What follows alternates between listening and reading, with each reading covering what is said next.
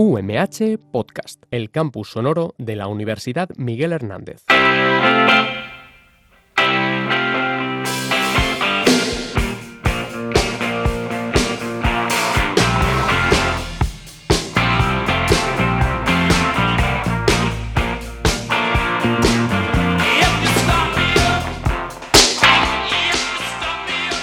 Bienvenidas y bienvenidos a un nuevo programa de EMF, Escucha a tu médico de familia, tu podcast de la Sociedad Valenciana de Medicina Familiar y Comunitaria, SOBANFIC, en colaboración con Radio UMH.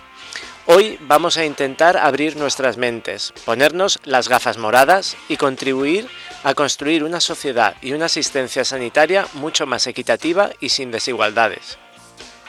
En el episodio de hoy hablaremos sobre la perspectiva de género en salud y las diferencias que existen para las mujeres solo por el hecho de ser eso, mujer. A mediados del siglo XX se acuñó el término sesgo de género y desde entonces se trabaja con el objetivo de visibilizar las diferencias culturales entre hombre y mujer, tanto en la enfermedad como en su acceso al sistema sanitario. También en los recursos de los que disponen y sus roles en la comunidad con motivo del Día Internacional de la Mujer el próximo 8 de marzo, Sobanci quiere estar ahí, como siempre, haciendo que la medicina familiar y comunitaria sea más que una asistencia sanitaria. Queremos ser un activo de salud.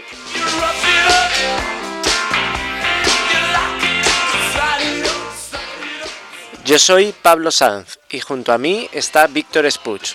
Como venimos haciendo, las socias y los socios de la Sociedad Valenciana de Medicina Familiar y Comunitaria estamos en nuestra casa, Radio UMH, para hacer que la medicina de familia sea tu mejor opción de salud.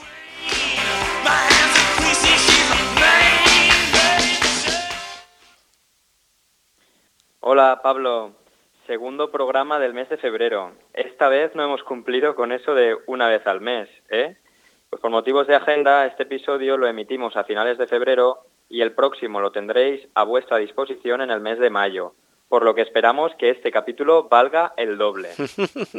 ya te digo, aunque bueno, con el tema que vamos a tratar y las invitadas que tenemos, creo que con nuestros oyentes hoy van a disfrutar muchísimo y aprender todavía más, ¿no crees?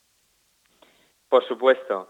Hoy vamos a hablar de género, una cuestión que a menudo pasa desapercibida, pero cuando comenzamos a revisar la evidencia y a darnos cuenta de lo que realmente está pasando, tenemos muchos más sesgos de los que creemos y por supuesto tenemos mucho, mucho que aprender. Pues sí, eh, porque claro, yo no sé si lo sabías, yo conforme iba revisando para todo esto, eh, intentamos trabajar con una visión de género, eh, vemos por ejemplo que el rol de cuidadora ¿no? supone más síntomas ansioso-depresivos, o que condiciona más tiempo para, para, para, el tiempo de uno mismo, ¿no? Más sedentarismo, hábitos nocivos y, tenemos que, que, trabajarlo con una perspectiva multidisciplinar y comunitaria, ¿no? Sí, eh, es verdad que las mujeres tienden a, a, subestimar los síntomas de las enfermedades más graves, incluso aquí en roles diferentes en la comunidad que les confieren un mayor riesgo de enfermar. Hoy vamos a descubrir esta realidad que existe más allá de nuestras consultas lo que todavía no nos enseñan en las facultades. Vamos a ponernos las gafas moradas de la medicina con visión de género. Efectivamente, vamos a hablar de mujer. Tal vez algunos de nuestros oyentes hayan pensado, al escuchar el título de nuestro capítulo, Lo que el género esconde, en aquella ópera prima, Lo que la verdad esconde. Eh, no sé si os acordáis, algunos, ¿no? Estaba protagonizada por Harrison Ford y Michelle Pfeiffer. Creo que para quienes la hayan visto, nos viene como anillo al dedo. Eh, no solo por los roles de los personajes, sino también por la trama de suspense y el fantasma que merodea la relación. Me pregunto, ¿es el género ese fantasma que sobrevuela nuestra realidad para transformarla? Y hoy, para hablar de todo ello, no podíamos estar mejor acompañados. Desde hace mucho tiempo, la Sociedad Valenciana de Medicina Familiar y Comunitaria cuenta con un grupo de trabajo de atención a la mujer muy activo y comprometido. Han realizado presentaciones, pósters, trabajos, fichas de práctica clínica y hoy vamos a descubrir una sorpresa todavía mayor. Una línea de trabajo y actuación claves para quienes formamos parte de Sobanfic eh, y una ventana abierta al progreso y a la mejora de la asistencia sanitaria. Hoy contamos con la participación de la doctora Maite Orsterol. Ella es integrante del grupo y residente de primer año en el Centro de Salud de Petrel 2. Hola Maite, bienvenida. Hola Pablo, es un placer estar aquí con vosotros en representación del grupo de trabajo de atención a la mujer de Sobanfic. Es importante dar espacios para hablar de estos temas que nos preocupan y de los cuales tenemos que estar formados como profesionales, para poder abordar correctamente los motivos de consulta de nuestras pacientes. Bueno, muy bien, muy bien. Pues nada, eh, lo primero, yo creo que nos tenemos que situar, ¿no? Tanto nosotros como los que nos están oyendo. Eh, muchas veces eh, hablamos de sexo cuando en verdad queremos decir género, confundiendo lo biológico con el constructo preestablecido en nuestra sociedad. Y esto es clave para poder entender todo lo que vamos a tratar hoy, ¿no? Maite, cuéntanos, ¿qué es sexo y qué es género? Pues cuando nos referimos a hablar de sexo, estamos hablando de las características biológicas de las mujeres y de los hombres, pero en términos de órganos reproductivos, fisiológicos y cromosómicos. En cambio, cuando nos referimos al género, basamos el término en la agrupación de los factores socioculturales y políticos con los que nos relacionamos día a día, que determinan las relaciones interpersonales de las mujeres y los hombres. Es decir, este término es variable y depende de la situación temporal, espacial y cultural.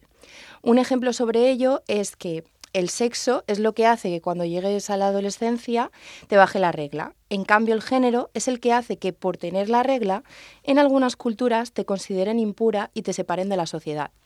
Por lo que el género varía en tiempo y espacio y no es lo mismo ser mujer en el siglo XIII que en el siglo XXI, igual que no es lo mismo ser mujer en el siglo XXI en España que en Afganistán.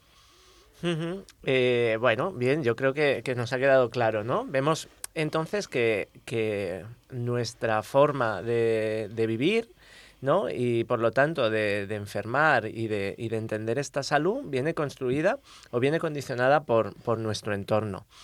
Em, yo creo que como todos los que nos oyen y, los que nos hemos venido formando, hemos ido entendiendo las enfermedades desde un punto de vista muy biologicista, ¿no?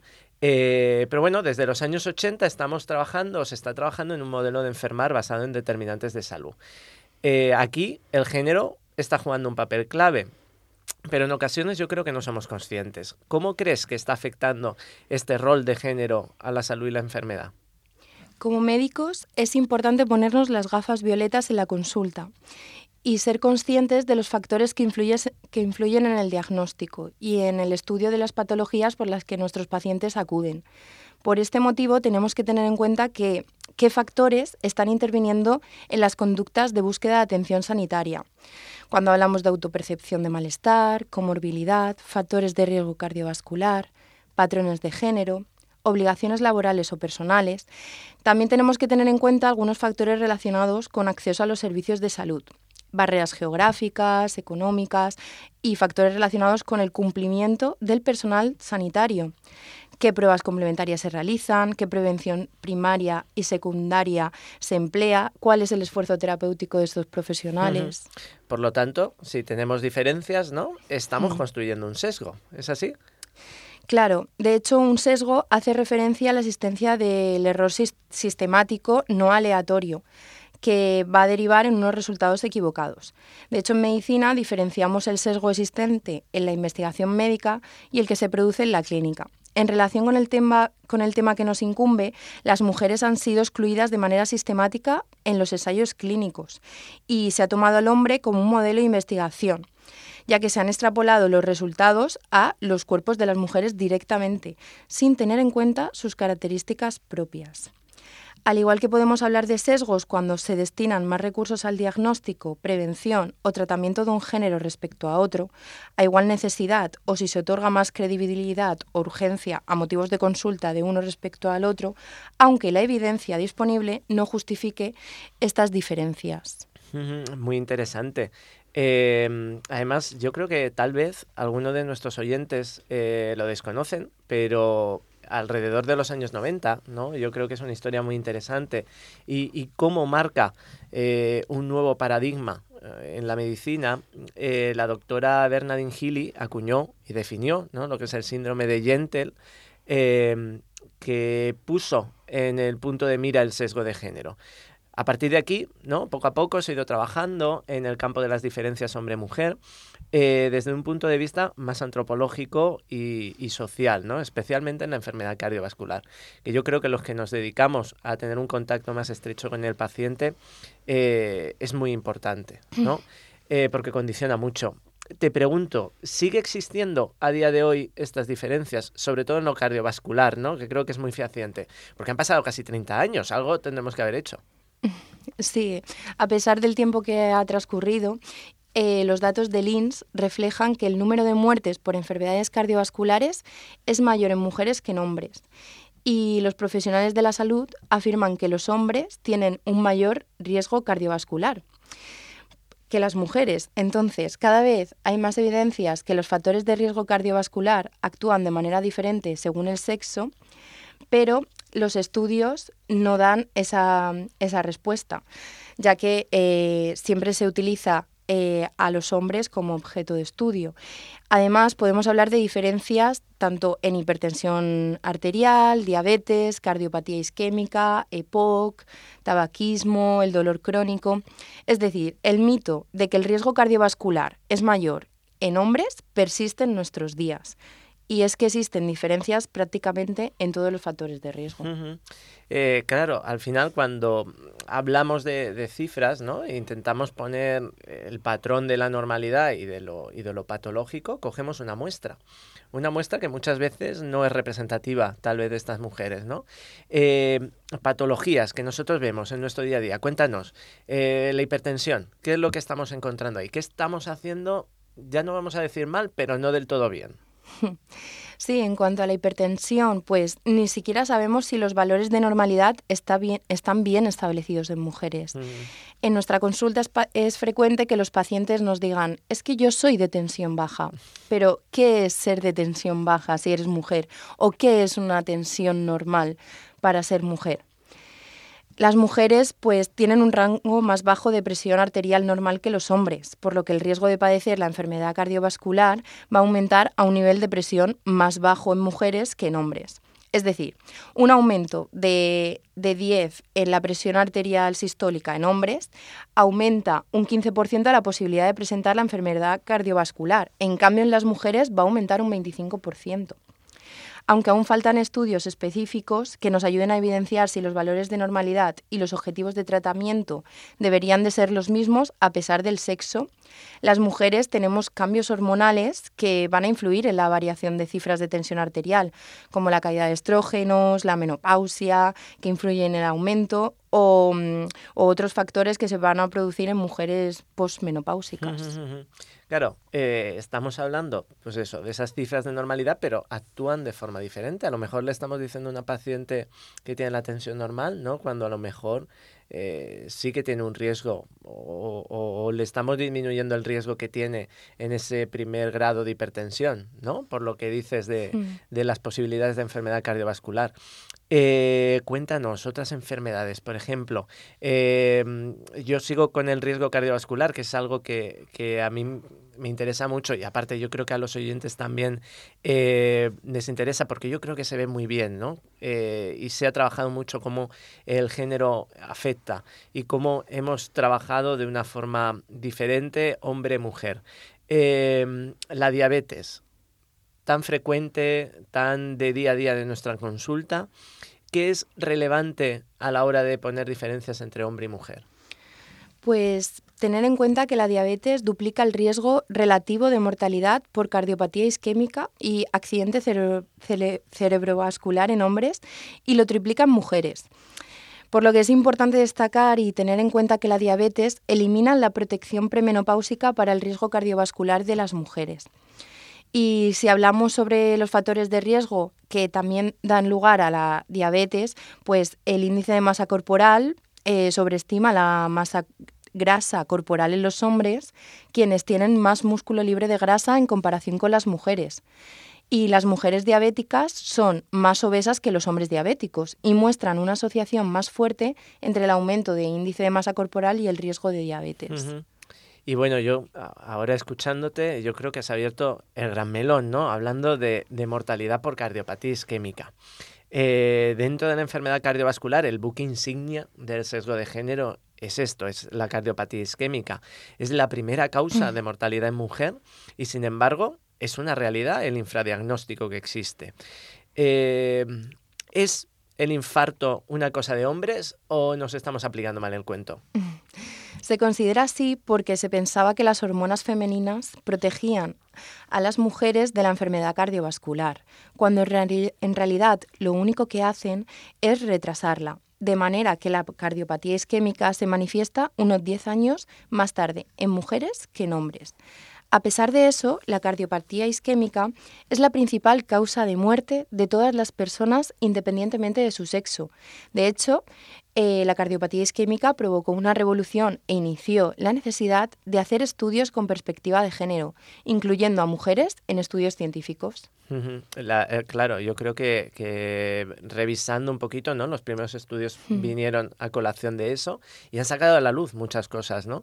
Em, y tendríamos que hacernos una reflexión y es, yo estoy en mi día a día, en mi consulta o en mi día a día como paciente Em, o incluso como estudiantes, ¿cómo nosotros podemos evitar este sesgo? O sea, sabemos que estamos mirando a lo mejor con las mismas gafas a los pacientes y no tenemos que hacerlo así porque por detrás tienen otras cosas.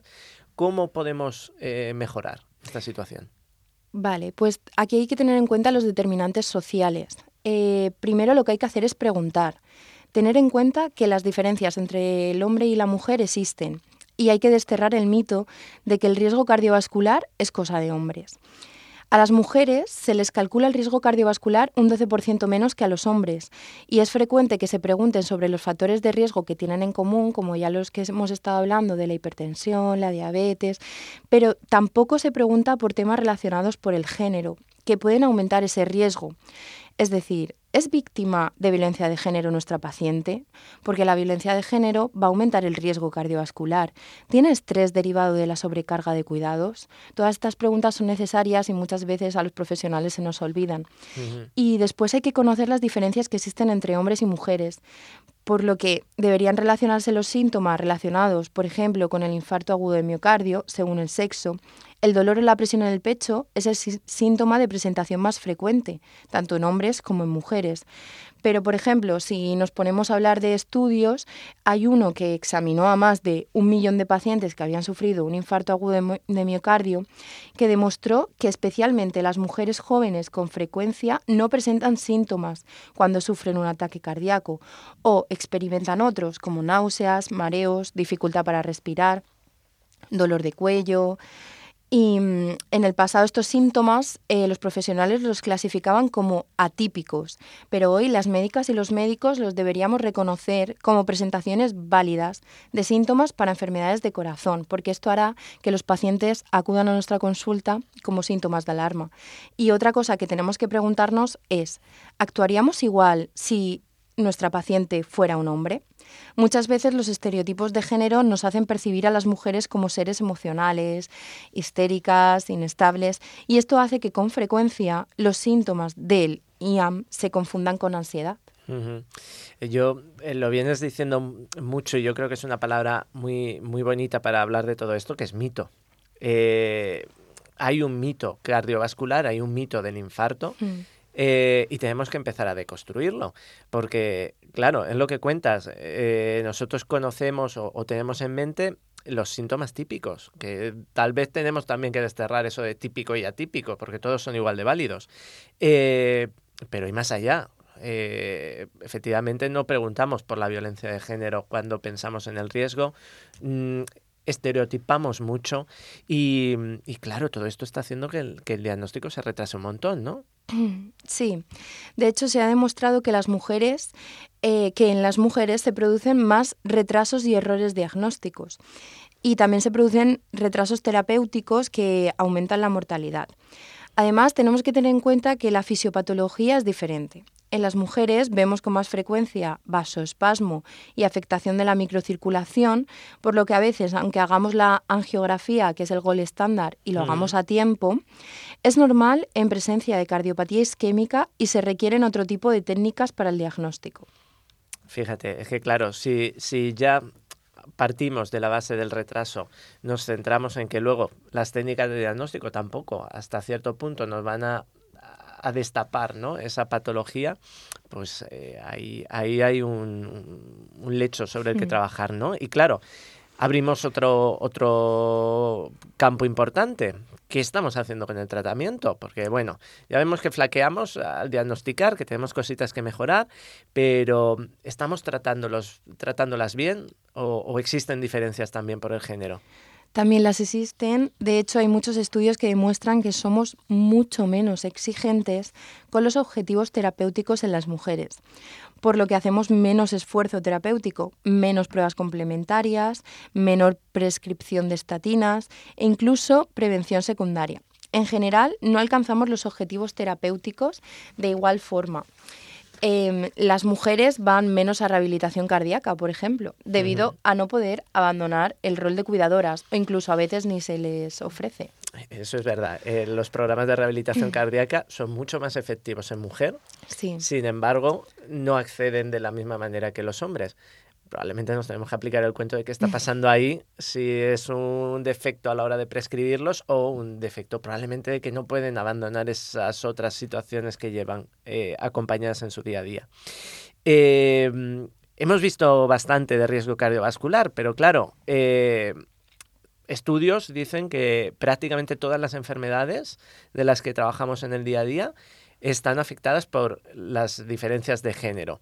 Eh, ¿En qué otras cosas está pasando esto?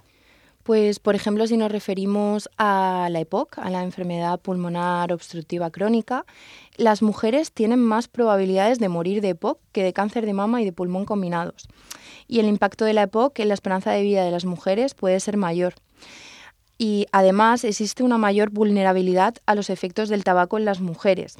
Eh, las mujeres tienen más probabilidades de presentar la enfermedad pulmonar antes de los 60 años y es una enfermedad más grave, con mayor tasa de hospitalización, a pesar de tener una exposición mínima al humo del tabaco. La diferencia con la cardiopatía isquémica es que en el caso del EPOC no hay tanta evidencia científica, porque no se ha estudiado. Claro. Eh, pues ahí, ahí es donde tenemos que empezar a trabajar en estudiar, ¿no? en comprender nuestro entorno.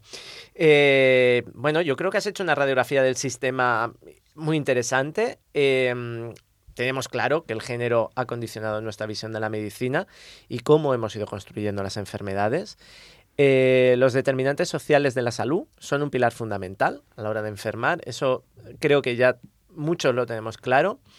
y, bueno, nosotros somos especialistas en medicina familiar y comunitaria, que tenemos mucho que cambiar. Además, eh, por nuestra especialidad eh, tenemos una capacidad clínica, pero también una base social, ¿no? Eh, muy importante, donde investigamos, educamos en proyectos de acción comunitaria, promocionamos salud. ¿Cómo crees entonces que podemos mejorar esta situación con respecto al sesgo de género? Pues en primer lugar, aplicando una perspectiva de género en la consulta. Además, e incluyendo para nuestra formación em, e investigación, eh, basando nuestra actuación en, una evidencia científica, haciendo talleres de comunitaria, eh, formación en base de género por parte de nuestros profesionales y, y también diferenciando, ¿no? sabiendo las diferencias que incluyen a los hombres y a las mujeres, tanto en sentido clínico como en sentido social, valorando el entorno siempre del paciente y teniendo en cuenta estos determinantes sociales. Yo creo que es ¿no? introducir en todo lo que trabajamos y hacemos y estudiamos eh, esos determinantes de salud, entre los cuales se encuentra el género probablemente durante mucho tiempo hemos pensado en lo, en lo biológico, en lo fisiopatológico y, y esto tiene un peso muy, muy importante. Eh, está claro además que las sociedades científicas asumimos un papel importante. Eh, desde la Sociedad Valenciana de Medicina Familiar y Comunitaria. Además, nos hemos sentido siempre muy orgullosos de nuestro grupo de atención a la mujer, el cual eh, representas y viene haciendo un trabajo impresionante, ¿no? Eh, en estos últimos años se han realizado sesiones formativas con profesionales, talleres para la población, tenemos trípticos en nuestra web, yo creo que soy nuestro, nuestro referente, ¿no? Eh, pero te, pregunto, ¿qué más no, nos traéis para mejorar esta calidad asistencial? Y por supuesto el trato a nuestras y nuestros pacientes. Pues desde el grupo de atención a la mujer creemos que sería conveniente realizar un enfoque de género en la práctica clínica, eh, aportando alguna estrategia de atención con recursos que nos permitan visibilizar a las mujeres como sujetos del problema, evitando la patologización y medicalización, reconociendo los roles en el proceso de salud-enfermedad. Por ejemplo, hay que tener en cuenta la triple jornada laboral de la mujer, la laboral, la doméstica y la familiar, para, para valorar qué tiempo tiene para pedir ayuda, qué adherencia terapéutica puede aportar y cuáles son esos problemas familiares que no le permiten atender a su, a su, enfermedad, así como mantener una escucha activa, transmitiendo confianza y mensajes de autonomía y dándole la posibilidad de acceder a alternativas de género con recursos sociales. Y creo que, que hace poquito, ¿no? Habéis tenido una actividad muy, muy interesante. Cuéntanos. Sí, el pasado 23 de febrero hubo una actividad sobre la salud de la mujer en Valencia. Eh, fueron unas jornadas en las que los profesionales de medicina de familia eh, estuvimos unidas y estuvimos disfrutando de un programa extenso que nos permitió eh, coger herramientas para aplicar en la consulta y, sobre todo pues actuar con perspectiva de género. Bueno, y creo que hemos visto que el género es un factor muy importante a tener en cuenta en nuestro día a día. Eh, en todos los sentidos, ¿no? Eh, trabajamos mirando a la calle y nuestras pacientes merecen de nuestra capacitación en este ámbito y seguir visibilizando esta realidad. Maite, para terminar, una frase con la que nos podemos quedar todos para llevarnos a casa. Pues la deconstrucción de las bases de la medicina para entender que la igualdad en género crea desigualdades. Bueno, yo creo que es muy bonita. Con eso nos quedamos. Eh, muchísimas gracias por haber participado, por habernos enriquecido y por hacer que juntas y juntos construyamos una sociedad y una medicina mucho mejor. Wow, eh, cuántas cosas hemos aprendido hoy y cuántas nos quedan por aprender. Podemos empezar aplicando en nuestro día a día todo lo que nos ha contado hoy nuestra compañera sobre las desigualdades de género. ¿No te parece, Pablo? Pues sí, eh, la verdad es que hemos tratado cosas muy interesantes y, yo creo que, hemos conseguido hacer más grande eh, esta especialidad tan nuestra que es la medicina familiar y comunitaria. la visión de género es fundamental para poder reducir desigualdades en salud y, como siempre es nuestro compromiso de, de Somanfic para mejorar la calidad asistencial y lograr transformar el mundo. Sí, vamos poco a poco, pero todo grano al final pues acaba haciendo una montaña. Y también queremos que tú formes parte de este cambio, de manera que si tienes alguna duda o quieres ampliar información, sabes que puedes contar con nosotros, eh, con la Sobanfic a través de nuestra, de nuestra web, eh, sobanfic.net. También agradecer, como en cada programa, la colaboración de Radio UMH y la cesión de este magnífico espacio, así como reconocer la gran colaboración de Sonia Martínez, haciendo su magia para que este programa sea excepcional.